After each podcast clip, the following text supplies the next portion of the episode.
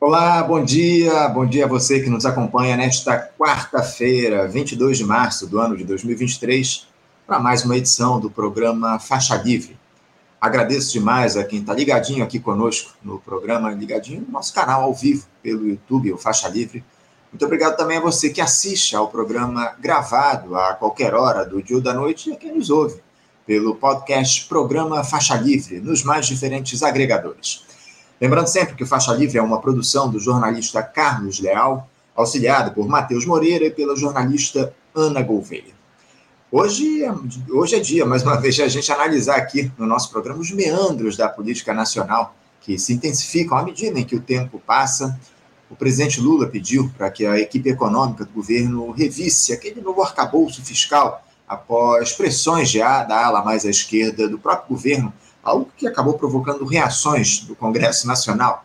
O presidente da Câmara, Arthur Lira, por exemplo, que havia sido convocado para acompanhar aquela comitiva do presidente da República até a China, neste próximo fim de semana, desistiu de embarcar para acompanhar de perto essas negociações envolvendo as regras fiscais, enfim. Aliás, nesta quarta-feira, o Comitê de Política Monetária do Banco Central, o Copom, deve anunciar mais uma, aliás, na verdade, a manutenção né, da taxa Selic em 13,75%, mesmo após essas pressões enormes que têm sido feitas aí pelo, pelo governo federal, pela esquerda aqui no nosso país. Na verdade, o, o Copom aguarda aí aquele conjunto de regras né, que vão restringir os investimentos públicos no país para mexer na taxa de juros. E quem tá, estará aqui conosco daqui a pouquinho para falar sobre esses e outros temas também aqui no programa será o editor-chefe da revista Ópera, Pedro Marinho.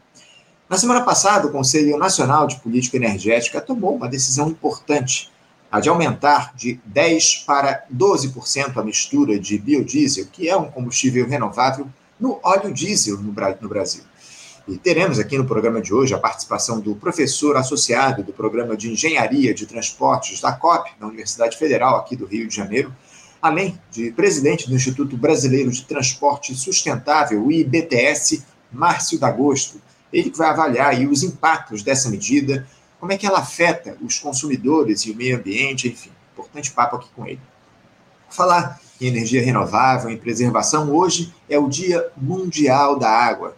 Esse insumo fundamental para a manutenção da vida no planeta, mas que infelizmente tem sido negligenciado pela espécie humana ao longo dos séculos pesquisador do Departamento de Saneamento e Saúde Ambiental da Escola Nacional de Saúde, da, da de Saúde Pública, da Fundação Oswaldo Cruz, a Fiocruz, Paulo Barrocas, vai nos explicar como é que nós podemos tratar melhor desse efluente, preservando a natureza para que as bacias hidrográficas não deixem de existir, muito importante, inclusive, falando também se há estudos aí sendo desenvolvidos para buscar novas formas de se produzir água potável, talvez dessalinizando a água dos mares, também a influência de grupos econômicos que querem transformar, transformar a água aí em um bem privado, restringindo o acesso a esse bem essencial, enfim. Uma conversa muito interessante e importante daqui a pouquinho aqui no programa com o professor Paulo Barrocas.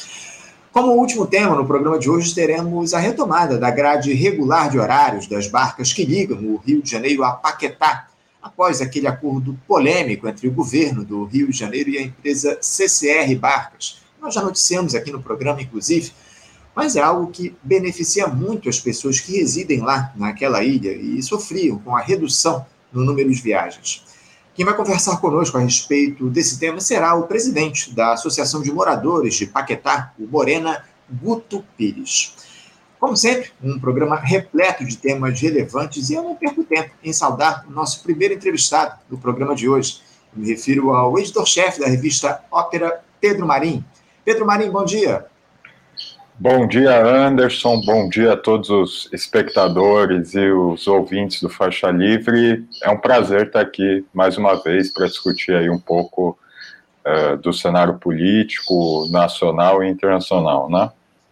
Prazer é nosso, Pedro, te receber aqui mais uma vez no nosso programa. Muito obrigado por você se dispor a conversar conosco aqui no Faixa Livre. Pedro, eu queria começar pelo seguinte: a gente vai se aproximando aí de três meses dessa gestão Lula, com muita coisa acontecendo ao mesmo tempo, como era se esperar aí após esses quatro anos de desmonte do país, críticas, elogios, questionamentos, mas principalmente, Pedro, muita pressão para cima desse, desse governo aí de ampla aliança que busca crescer cada vez mais com as articulações feitas lá dentro do Congresso Nacional.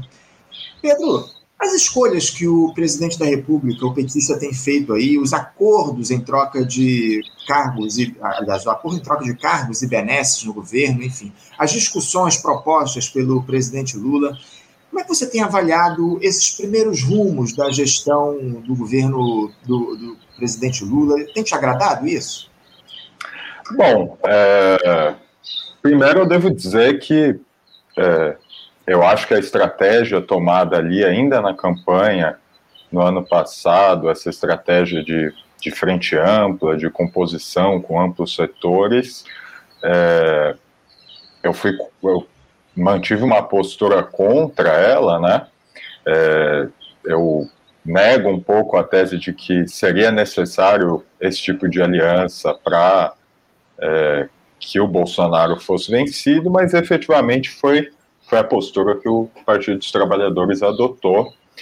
É, e essa postura, é claro que, é, assim, nós não podemos ser ingênuos, uma vez que essa foi a postura adotada, é, naturalmente haveria esse tipo de composição é, que a gente vê é, tanto nos ministérios, né, mas especialmente também o que foi o que gerou mais polêmica à época, foi mais grave, na própria vice-presidência, com, com Geraldo, Geraldo Alckmin como vice-presidente. É, dado o Congresso é, que se tem é, desde as eleições, seria natural e realmente seria necessário que o Lula, em alguma medida, compusesse com esse Congresso, é, efetivamente é um Congresso muito reacionário, a gente tem historicamente um Congresso já muito reacionário e esse é, saiu talvez mais reacionário ainda.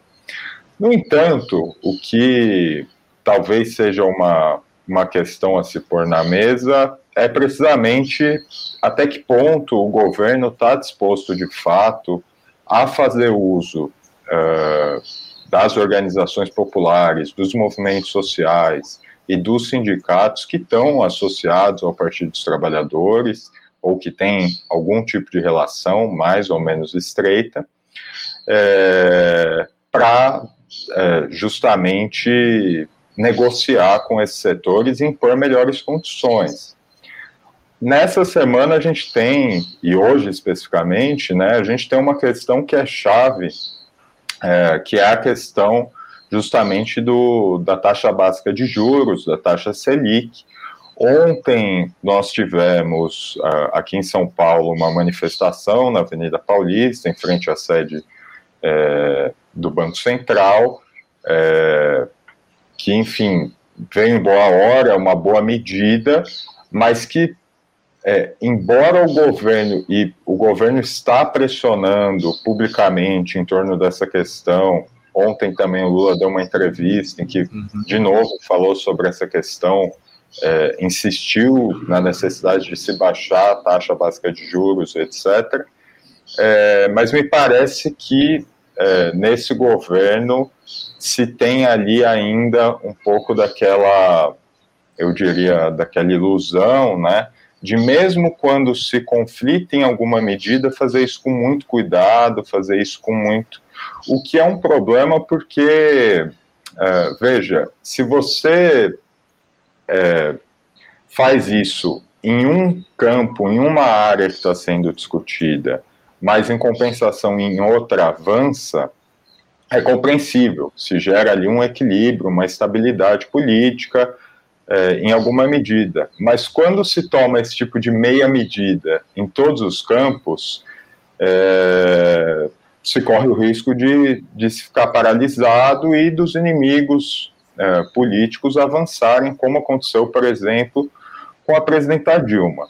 Eu devo dizer, por outro lado, que eu não esperava que o governo fosse tomar uma postura tão embora não seja uma postura avançada, né, é, não ao menos o que eu gostaria para o país, mas eu não esperava que, ele, que o governo fosse conflitar tanto é, e estão abertamente em algumas questões. Essa questão da taxa básica de juros, além das declarações do Lula, além dessas, desses atos que houve ontem, a gente teve também o, um, uma série de palestras, um simpósio, né, no BNDES que colocou muita pressão em torno dessa do que deve sair hoje, que é uma manutenção da taxa da taxa básica de juros, da taxa Selic, em 13,75%, é, 8% de taxa, de taxa real, que é uma, efetivamente, como disse o Nobel, um Nobel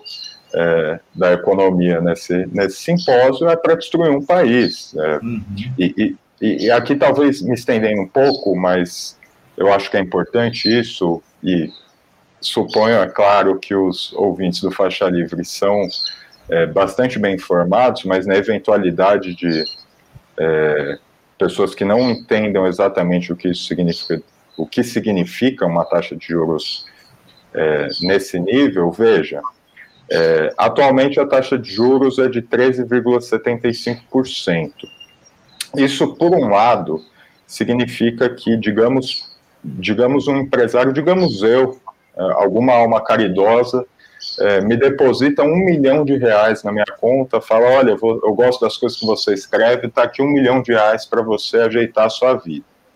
Eu poderia pegar esse um milhão de reais e talvez investir em alguma coisa para que eu tivesse rendimentos ao longo da vida, comprar dois apartamentos, talvez, comprar uma casa para alugar, é, investir num, num negócio ou alguma coisa do tipo.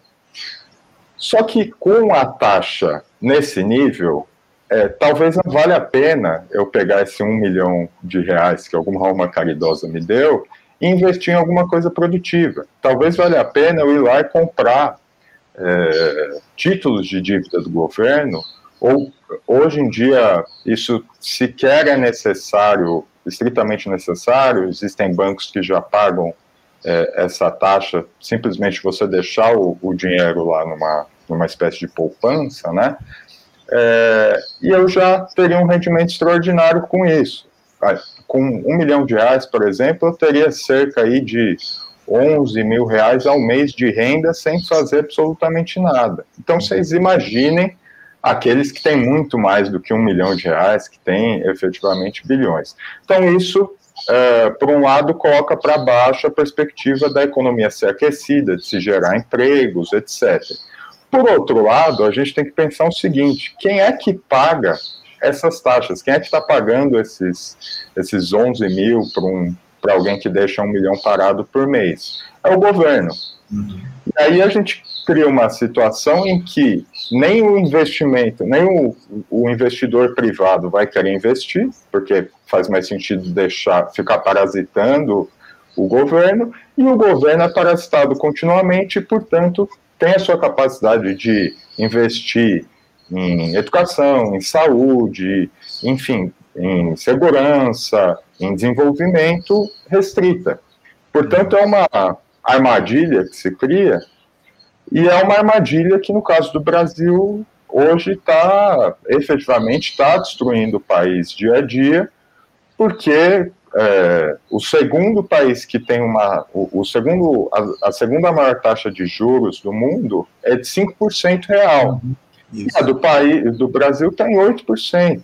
Quer dizer, a maior taxa real de juros que existe no momento em que muitos países centrais, os Estados Unidos, por exemplo, estão com taxas de juros negativas. Uhum. Então, é, apesar de todos esses, esses pesares que eu coloquei, eu tenho visto de uma maneira positiva a, a, a decisão do Lula de continuar tensionando, uhum. ainda que é só por meio de declarações, na esfera da imprensa, etc., mas de não arredar o pé dessa questão da, da taxa de juros. Sem dúvida. Não, é, é, sem dúvida é uma medida importante, né, Pedro? Porque, como você muito bem colocou, explicou aqui de maneira muito didática para os nossos espectadores, o rentismo tem destruído o Brasil ao longo desses últimos, das últimas décadas. Não há como negar essa afirmação. Agora, o, o problema, Pedro, é que não é só taxa de juros, né? Não adianta o governo atacar aí o, o Banco Central e, e, fazer pouco caso em relação à manutenção dessas âncoras fiscais, né? Porque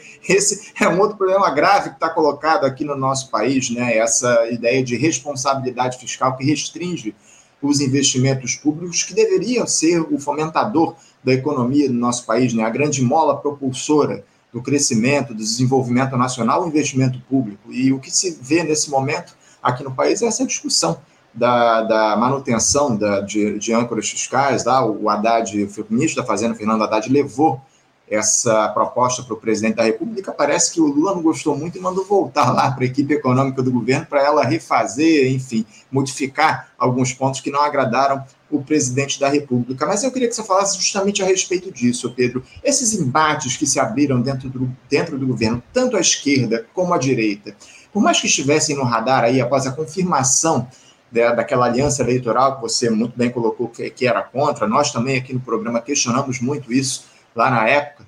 Mas esses desgastes aí, essas, a, a verdade, esses, esses embates, eles não provocam desgastes que poderiam ser evitados caso a escolha fosse pela mobilização popular nas ruas e não o oferecimento de determinadas vantagens políticas?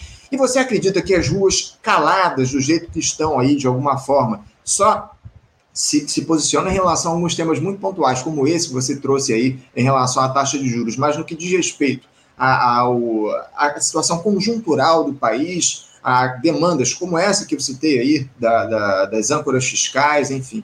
É, essa, é, essa inação da população brasileira, do grosso do povo brasileiro, isso de alguma forma agrada o governo? Há uma aversão desse, dessa gestão aí às manifestações de rua, Pedro? Olha, Anderson, a minha, a minha impressão é que sim, há uma aversão é, que vinha já, que já veio inclusive dos anos Bolsonaro, né? Uma estratégia ali que o, que o Partido dos Trabalhadores tomou de é, não compor os atos naquele momento em que a gente começava a sair da pandemia é, e se tinha uma pressão muito forte em torno dessa questão das centenas de milhares de mortes que, que teve na pandemia, de um governo absolutamente é, homicida, né? É, e o PT ali já tinha optado por uma estratégia de não é, apoiar essas manifestações a princípio, numa lógica de cálculo político de deixar o Bolsonaro se desgastar suficientemente para chegar às eleições. E que quase é, deu errado. É, e que quase deu muito errado, precisamente, mas o, é, teve uma hora que sequer isso foi possível. Então, aí, o, aqui em São Paulo, por exemplo, foi muito claro isso, é, em que não dava mais para o PT não se posicionar e ele tomou a frente dos atos e, e os controlou. Hoje, no governo, eu acho que existe de novo uma postura muito parecida, é, que é, e, e, veja, por um lado, sim, enfraquece o governo esse tipo de, de conflito interno, é, mas por outro, cria uma situação em que em que o Lula pode fazer determinadas, pode falar determinadas coisas, fazer determinados apontamentos, pode criar essa dinâmica do Lula como uh, uma ala esquerda do governo, dentro de um governo de composição, e ao mesmo tempo não, é, não conflitar é, efetivamente no que deveria. Então você tem é, um liberal, como ele mesmo se disse, né, o Haddad, é, com a proposta da âncora fiscal, por exemplo, o Lula consegue ali manejar mais ou menos tanto a base popular que o PT tem, a base de esquerda, é, e ao mesmo tempo não desagradar tanto o mercado. E aí, é claro, é, veja, é, como eu disse, uma vez tomada a postura que foi tomada nas eleições, é de se esperar que, que isso seja feito e, em certa medida, é isso que vai ser feito mesmo. É, mas existe um, um, problema que é a situação tende a se degradar. Por exemplo, agora a gente está tendo uma discussão. É, nós batemos aí nesse, nesse mês, no começo desse mês, né, algumas semanas atrás, duas semanas atrás, é, dois meses desde os atos do 8 de janeiro, e ali se teve essa postura de, bom, ótimo, houve esses atos, isso é, dá uma certa legitimidade para o governo, porque foram atos é, bárbaros, etc. É, mas não vamos aproveitar esse momento para ir em cima do problema de fato.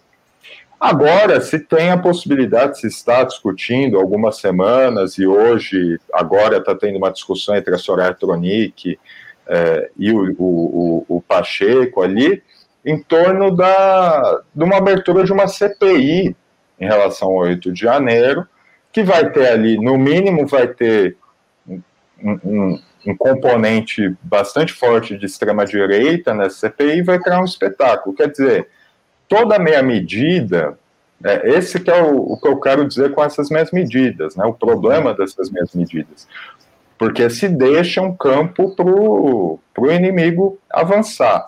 Nessa questão da âncora fiscal, isso é muito evidente, quer dizer, é, veja, o, o teto de gastos que o Temer colocou, e aqui é, tentando repetir um pouco desse didatismo, né? O que, que é o teto de gastos? É a ideia de que, bom, o governo arrecada tanto é, por ano, ele só vai poder gastar, a gente vai congelar os gastos que esse governo tem, incluindo em áreas como saúde e educação, e especialmente nessas, é, e só vai poder aumentar o gasto de acordo com a inflação do, do ano anterior. O que isso significa? Que à medida que vão passando os anos, na prática, o investimento que se tem, os investimentos sociais, os investimentos em saúde, os investimentos em educação, na prática vão se reduzindo.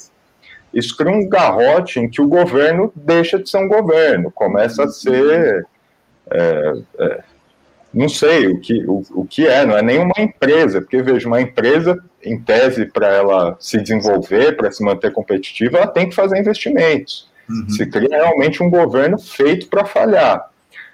Aí se tem um liberal como o Haddad propondo é, mecanismos aí de âncora fiscal que seriam um avanço em relação a isso, quando na prática a gente via é, um governo de um governo popular é, devia desde o começo estar batendo no mínimo de não, tem que revogar teto de gastos. Não, não, existe, não faz sentido essa, essa ideia de teto de gastos. Tanto, tanto não faz sentido, eu sou, enfim, eu, eu trabalho com o texto, sou uma pessoa que presta muita atenção às palavras, né? E aí, quando começou a se discutir essa questão da. Se falava em âncora fiscal. E aí você fica entre essa coisa, entre um teto e uma âncora. Quer dizer, um você não pode avançar, né? Você fica parado no mar, o outro você não pode ultrapassar.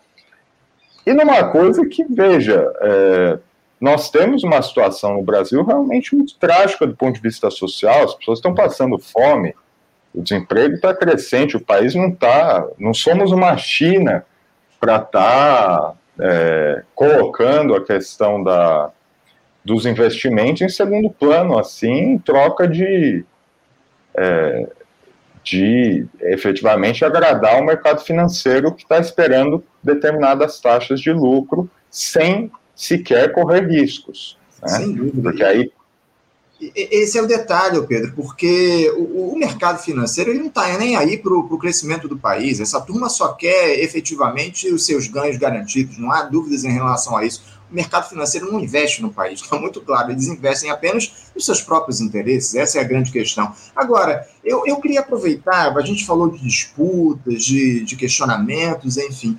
Como é que você tem visto, o Pedro? Eu acho que essa é uma, uma questão fundamental também no debate público, essa, essa disputa de poder que se abriu entre o presidente da Câmara, o Arthur Lira, e o do Senado, lá, o Rodrigo Pacheco, tendo como pano de fundo nesse momento essa questão da tramitação das medidas provisórias, que por conta da pandemia elas deixaram de ser discutidas em comissões, comissões mistas, né, como era feito anteriormente, formadas por deputados e senadores, e agora elas passaram a ser analisadas primeiro pela Câmara dos Deputados, o que muitas vezes faz com que sobre muito pouco tempo para o Senado discutir os textos. Já lembrando que as MPs elas têm prazo para serem votadas.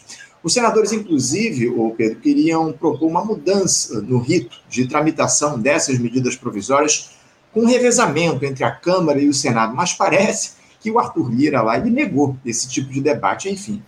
Pedro, essa disputa entre o Arthur Lira e o Rodrigo Pacheco pode, de alguma forma, chegar ao executivo? O governo Lula pode tirar proveito desse choque entre os dois líderes lá do Congresso? Lembrando que o Arthur Lira ele desistiu de acompanhar essa comitiva brasileira que iria até a China no próximo fim de semana. Olha, eu acho que no geral, sim, é, chega no executivo em alguma medida e é benéfico, né? Justamente para o executivo ter ali, enfim, é, todo conflito é, o beneficia nesses termos, né? Todo conflito entre os poderes, de certa forma, o beneficia na medida em que justamente a sua, a sua intervenção ali começa a valer mais, né? É, então, eu acho que sim, beneficia, é, e eu acho que a gente tem uma, uma situação curiosa em que é, talvez em poucas em poucos governos a gente tivesse, por um lado a gente tem um Senado realmente muito reacionário, muito conservador, o que é óbvio é, um, é uma pedra no caminho do, do governo, é, mas por outro lado talvez nunca tenha ficado tão claro é, digamos, a, a, a, baixa moralidade desse, desse Senado, a ausência completa de ética desse Senado. E eu acho que o governo é, talvez devesse jogar com peso é, em relação a isso, não que é, o Arthur Lira seja um, um, um, aliado melhor do que o Pacheco para o governo necessariamente, mas devesse jogar com peso em relação a isso, inclusive porque o Senado Uh, veja, por exemplo, agora está se discutindo a questão do, uh, da Petrobras e está se discutindo a questão do, do, do, Banco Central, né, das indicações do Banco Central. Isso fundamentalmente vai passar pelo Senado. Então, talvez justamente uh, numa lógica um pouco contraditória, né, mas o, e o Senado que está querendo abrir a CPI do 8 de janeiro, para fazer um, o que vai ser um, simplesmente um espetáculo midiático da extrema-direita e das coisas mais absurdas, né? Então, talvez o governo devesse apostar justamente é, num tensionamento com o Senado, não necessariamente com o Pacheco, veja, são, são coisas diferentes, né? Eu, eu é, iria por esse caminho, né? Entendo. Agora, é, eu acho que é, essa questão do, do, diálogo do governo com o Congresso é, é muito importante nesse momento que está colocado. A gente tem uma extrema-direita aí muito forte aqui no país, em especial com representação na institucionalidade. E, justamente nesse sentido, Pedro, é, você acha que a, a extrema-direita, enquanto força política na institucionalidade, como eu citei aqui, ela resiste a essa aliança que o Lula tem tentado construir? É, com o Centrão no Congresso, porque ontem a, a Michelle Bolsonaro, ela tomou posse lá como presidente do PL Mulher, uma cerimônia que contou com a participação do Jair Bolsonaro por videochamada, ele que ainda está lá é, nos Estados Unidos, refugiado, enfim. Esse partido, aliás, parece que ele representa bem o que é o fisiologismo aqui no nosso país, né? porque alguns deputados têm se aproximado do governo Lula, enquanto outros contam aí com a derrocada do presidente da República e o retorno do ex-capitão ou de um aí dos seus representantes ao Planalto. Mas você acha que esses acordos que o Lula tem alinhavado com o Centrão, em especial na Câmara dos Deputados, muito mais do que a busca pela governabilidade, isso serve para neutralizar a extrema-direita como força representativa, Pedro? Olha, Anderson, é, em uma medida serve, sim. De fato, é, é lógico, faz sentido que o governo é aquilo, frente ao inimigo, uma das, das estratégias mais é, óbvias né, é tentar fracionar ele, é, tentar trazer uma parte de suas forças para perto de si, etc. Isso, então, sim. No entanto, e aqui que talvez esteja uma questão importante, é, não se pode, para fazer isso, deixar de lado, por exemplo, as ruas ou é, ficar tomando meias medidas em questões, por exemplo, 8 de janeiro. Uma questão chave do 8 de janeiro é a questão militar. É, não só porque houve ali uh, militares efetivamente participando dos atos, ou tropas que efetivamente não cumpriram a sua missão ou até tentaram se colocar acima de, por exemplo, do interventor e esse tipo de coisa, mas porque desde novembro de 2022 o comando, o comando das três forças estava é, ali numa posição de querer tutelar a República como um todo, quando afirmavam que, olha, essas manifestações em frente aos quartéis são democráticas, é, e quem avaliar que não são democráticas, esse sim é um criminoso, citando os poderes e citando a ideia de poder moderador. É, veja, era o momento do governo ir em cima dessa questão militar e não deixar ela se esvair aos poucos, aproveitar ali. Tem determinadas brigas que há de se tomar. Uhum. A força da extrema-direita no Brasil, me parece que, em parte, sim, ela vai depender da institucionalidade, da representação é, no Congresso, é, dos cargos, do dinheiro que advém disso. Tudo isso é, é verdadeiro, mas a força fundamental dela não advém daí advém de um, de um certo. Bom, de uma ilusão, de, um, de, um, uma desilusão é, com a nova república, né, com o sistema, como, como é, não só o sistema econômico, efetivamente, mas o sistema político é, que, se, que surgiu ali da redemocratização, é, e há de se disputar isso.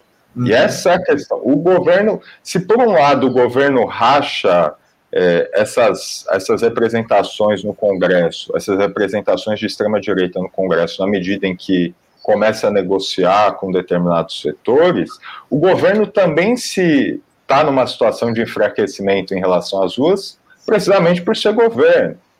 Quer dizer, ele é o alvo e ele que tem que tentar mediar determinadas relações. Uhum. Então, é, veja, eu acho que o governo ainda, parece que o governo Lula ainda não, não se deu conta de que nós não estamos mais naquele, é, em 2002 ou em 2006, naquela atmosfera em que se existi, em que existia um, um um sentimento muito forte de esperança em relação à nossa nova república. Agora sim, ela vai se realizar, os direitos vão se realizar, as coisas vão se efetivar.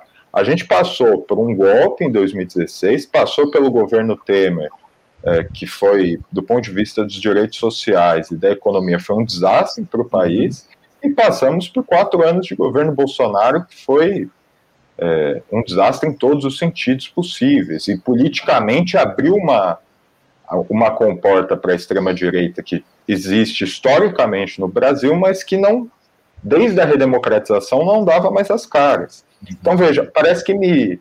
Parece que para o governo falta perceber que alguma coisa mudou muito radicalmente e que isso exige uma mudança, é, ainda que mantendo-se essa esse tipo de pactuação que se fez, essa, esse frente amplismo, etc. Mas isso exige que o Partido dos Trabalhadores e que o governo é, mantenha uma postura mais ativa de enfrentamento, não só como governo, mas também nas ruas, organizando passeatas, organizando atos, etc., e que haja uma, uma relação entre essas duas coisas. Claro, é, é, curioso essa tua, essa tua observação, porque eu conversei aqui no início da semana com o jornalista Marco Antônio Monteiro e ele falou justamente que estava faltando um pouco mais de ousadia a esse governo Lula. E, e, e, essa, e esse enfraquecimento que você citou em relação às ruas do governo, em alguma, em alguma medida, ele pode ser representado pelo resultado dessa pesquisa IPEC que saiu lá no último domingo, né, onde o governo tem apenas, pelo menos na minha avaliação, apenas 41% de avaliação boa ou ótima. Né? Numa gestão de grande aliança, para mim, esses 41% são muito insuficientes, muito aquém do que a gente deveria ter, ainda mais depois desse momento grave que o país passou, daquele 8 de janeiro, enfim, era um governo que deveria ter um apoio popular maior, mas eu te confesso que esses 41% me deixam um pouco preocupado, Pedro. Mas eu queria aproveitar que você trouxe ao longo dessa última resposta uma, uma questão que a gente considera aqui no programa primordial, que é justamente esse sistema dos militares, né? Porque a gente sabe que os militares, as Forças Armadas, tiveram um papel de protagonismo né, durante esse governo do Jair Bolsonaro, ocupando postos no executivo, tendo lá uma série de demandas atendidas de Viagra e próteses penianas, passando por uma série de benefícios financeiros, enfim. Ainda é possível, Pedro, na tua avaliação, a gente ver algum tipo de influência das Forças Armadas nessa gestão Lula, mesmo que de maneira velada? Essa tutela continua e o, o que melhor representa, essa, ou representaria essa influência militar no executivo, mesmo após aquelas mudanças que foram feitas no comando do Exército depois do 8 de janeiro? Você ainda vê aí uma influência dos militares nessa gestão, Pedro? Bom, primeiro, eu concordo com você que 41%, é, veja, não é, não é nada mal, mas está muito aquém, não só de um governo que efetivamente um governo de composição ampla, etc., ou seja, que em tese representa diversos setores, mas de um governo que vem aí justamente, é, que herda o que foi o governo Bolsonaro e que está tomando, está é, trabalhando bastante ativamente em questões, por exemplo, o relançamento do, do Minha Casa Minha Vida, do Bolsa Família, agora do Mais Médicos, a discussão em torno de um novo PAC, etc. Então, 41% realmente é, é, um recado de que realmente as coisas mudaram no Brasil em relação àquele período, né? Quanto a essa questão militar, é, sem dúvidas há é, uma influência ali no governo. Eu diria que hoje ela tem dois dois grandes braços, né? Um, um braço é o ministro da Defesa, o Múcio, é, que, enfim, foi apontado para, para o seu cargo justamente como uma tentativa de compor ali com os militares, é, que manteve é, uma postura em relação a, por exemplo, os acampamentos golpistas é, bastante afável, eu diria, é, e que, na, na, minha avaliação, após o 8 de janeiro, não, não tinha condição de ficar no, naquele governo. Uhum. E a segunda, o segundo braço é efetivamente o comandante do Exército, é, que aí sim houve uma troca, uma troca bem-vinda. No entanto, o nome apontado, o, o, o general Tomás, é, não é um bom nome é, não é alguém comprometido com a legalidade, com a democracia, etc. Isso, quando houve a troca de comando, a gente já vinha apontando, porque o, o Tomás, é, enfim, foi ajudante de ordens do, do Vilas Boas e participou ativamente daquele episódio do tweet em que o Vilas Boas faz ameaças ao STF. É, participou, inclusive, na, na escrita do, do tweet, né? E depois se revelou que o, o general Tomás, uh, dois dias antes de ser apontado como comandante do Exército, é, numa reunião interna ali dos, com seus subordinados, disse não só que, bom, infelizmente o Lula ganhou, o que não é nem a parte mais, mais grave, mas diz ali, e isso não teve tanto destaque, mas é muito importante, ele diz naquela reunião o seguinte: olha, é, é, mais ou menos, é, com outras palavras, evidentemente, né, não é uma situação literal, mas mais ou menos assim: olha, esse governo vai vir em cima da gente, a gente está numa situação ruim, então a gente precisa de um comandante forte para resistir a qualquer possível reforma que esse governo vá querer fazer. Uhum. E aí, dois dias depois, esse, o general Tomás é apontado como comandante do exército. Então, parece que os militares agora, eles estão trabalhando, me parece não, é,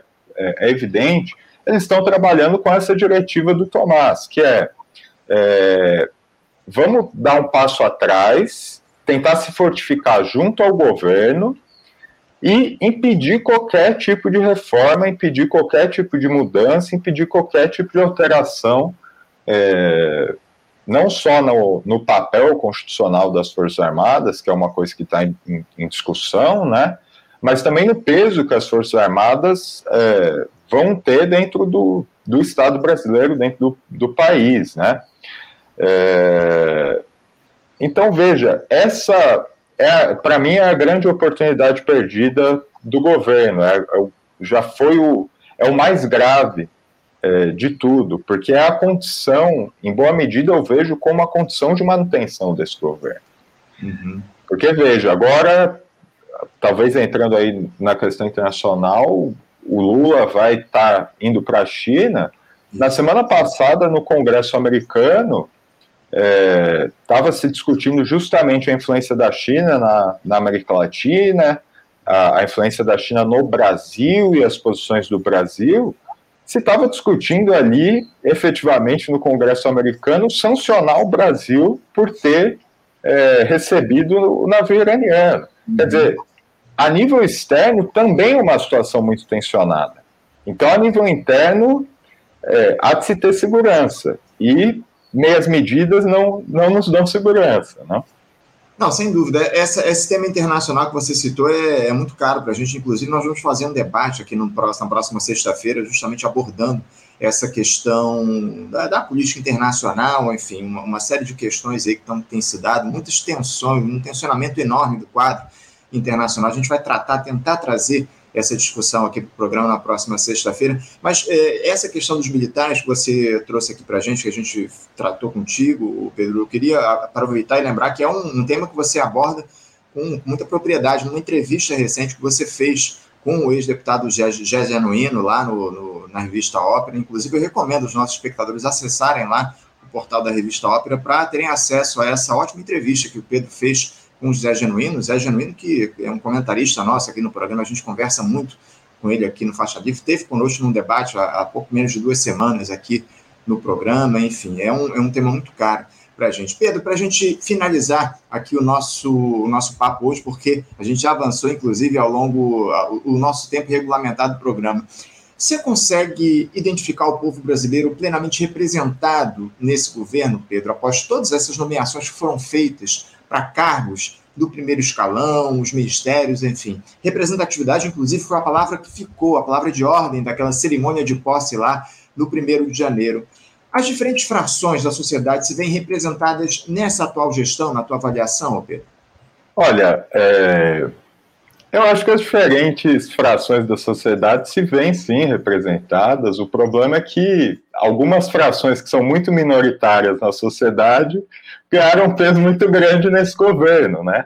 Então, os empresários, os banqueiros, os financistas, é, o agronegócio, é, me parece que existe uma, uma desproporcionalidade, né? Na medida em que você tem, por exemplo, é, Simone Tebet, Fernando Haddad, e, por outro lado, sim, nós temos nomes aí é, importantes, né? A Sônia Guajajara na questão indígena, é, o, o, o, ministro de, de questões é, direitos humanos, né? O Silvio Almeida, de, né? De direitos humanos, o Silvio Almeida, claro, são é, são ministros importantes é, e é importante que estejam lá. É, no entanto, a questão é que peso o Silvio Almeida, por exemplo, terá na discussão econômica? Que peso o Silvio Almeida terá na questão da taxa de juros? É, que peso a Sônia Guajajara terá nessas, nessas questões? Então, veja, é, eu acho que existe um desequilíbrio muito grande e é um desequilíbrio muito perigoso do ponto de vista político, pensando em médio e longo prazo, é, precisamente porque assim, está claro que nós temos ali um setor que varia de 22% a 30% da sociedade, é, e que, que não está dissociada da extrema-direita. Eu, eu não gosto tanto do termo bolsonarismo, né? Mas uhum. que tá, que, que é essa, essa parcela bolsonarista, etc. E aquela direita tradicional, neoliberal, que foi implodida, é, precisamente por esse, por esse bolsonarismo, ganhou um espaço muito grande num governo que, que em tese, deveria ser um governo uh, de esquerda, ou no mínimo um governo uh, popular, né? É, então, me parece que sim, é, tem uma, uma representatividade aí bem ampla, mas muito desequilibrada, né? Uhum. Ainda mais considerando justamente a gravidade da situação, é, é a situação econômica, é, especialmente, né, depois de não só todas essas medidas neoliberais tomadas no Temer, tomadas no governo Bolsonaro, como também uma pandemia que é, foi muito dura né, para as classes populares. Sem dúvida, sem dúvida alguma. Só para a gente encerrar aqui o nosso papo, um último comentário. Você como falou aí a respeito do liberal Fernando Haddad, né? Eu estou lendo aqui a coluna da jornalista Bela Megali no Jornal Globo, ela dizendo que o Paulo Guedes fez alguns elogios aí ao nosso atual ministro da Fazenda, para a gente ver qual é o caráter aí dessa gestão da, do Ministério da Economia, da Fazenda aqui no nosso país, né, Pedro? Paulo Guedes, um, um, cara que destruiu a economia do nosso país, fazendo elogios ao Fernando Haddad, o atual ministro da Fazenda, enfim, dizendo, brincando, dizendo que o Haddad seria um, abre aspas, liberal enrustido, fecha aspas. É, é, enfim, é o quadro que está colocado aí nessa gestão de grande aliança que se formou. E, infelizmente ou felizmente, a gente vai precisar de muita mobilização. O problema é que essa, essa mobilização popular ao longo dos últimos anos não tem feito lá muita influência, não tem exercido muita influência. Infelizmente, só a extrema-direita parece que consegue mobilizar o povo aqui no nosso país, lamentavelmente. Pedro, eu quero te agradecer muito a tua participação conosco aqui no nosso programa, abrindo as entrevistas nessa quarta-feira. Muito obrigado, é sempre uma alegria contar contigo aqui no nosso programa e a gente volta a conversar aí num outro momento no nosso Faixa Livre. Obrigado pela tua participação, um bom dia para você e um abraço forte. Obrigado, eu, Anderson, é sempre um, um prazer, estou à disposição sempre que for necessário. É, e vou deixar então um, um, comentário final que o, o Paulo Guedes se engana, né? Porque o Haddad não é um liberal enrustido, ele já disse que é um liberal, então é um liberal aberto, né? E lembrar também que a gente está se aproximando do dia 1 de abril, é, que é o dia em que é, não se comemora, né? Mas é o dia em que o golpe de 1964 faz aniversário. É, e é uma oportunidade de nós estarmos aí nas ruas, é, precisamente para talvez lidar com esse fantasma que voltou a nos assombrar, é, que é a questão militar, né? Então, muito obrigado e um abraço a você e a, e a todos os, os espectadores do Faixa Livre. Eu te agradeço. Um abraço para você, Pedro. Até a próxima. Conversamos aqui com Pedro Marinho. Pedro, que é jornalista e editor-chefe da revista Ópera. Importante entrevista aqui que ele deu para a gente. Eu recomendo, inclusive, que vocês acessem lá depois do nosso programa, o portal da revista Ópera. Essa entrevista que o Pedro fez com o Jair Januíno merece, merece muito ser lida com vocês. Fica aí o nosso recado. Você, ouvinte do Faixa Livre, pode ajudar a mantê-lo no ar faça sua contribuição diretamente na conta do Banco Itaú, agência 1964, conta corrente 03004 dígito 1. Essa conta encontra-se em nome da Associação de Funcionários do BNDES, a AFBNDES, uma das nossas entidades patrocinadoras, mas seus recursos são destinados exclusivamente para o financiamento do nosso programa. Você pode fazer a sua doação de qualquer valor utilizando também a nossa chave Pix, que é ouvinte@programafaixalivre.com.br. Sua contribuição é fundamental para a manutenção desta trincheira radiofônica no ar.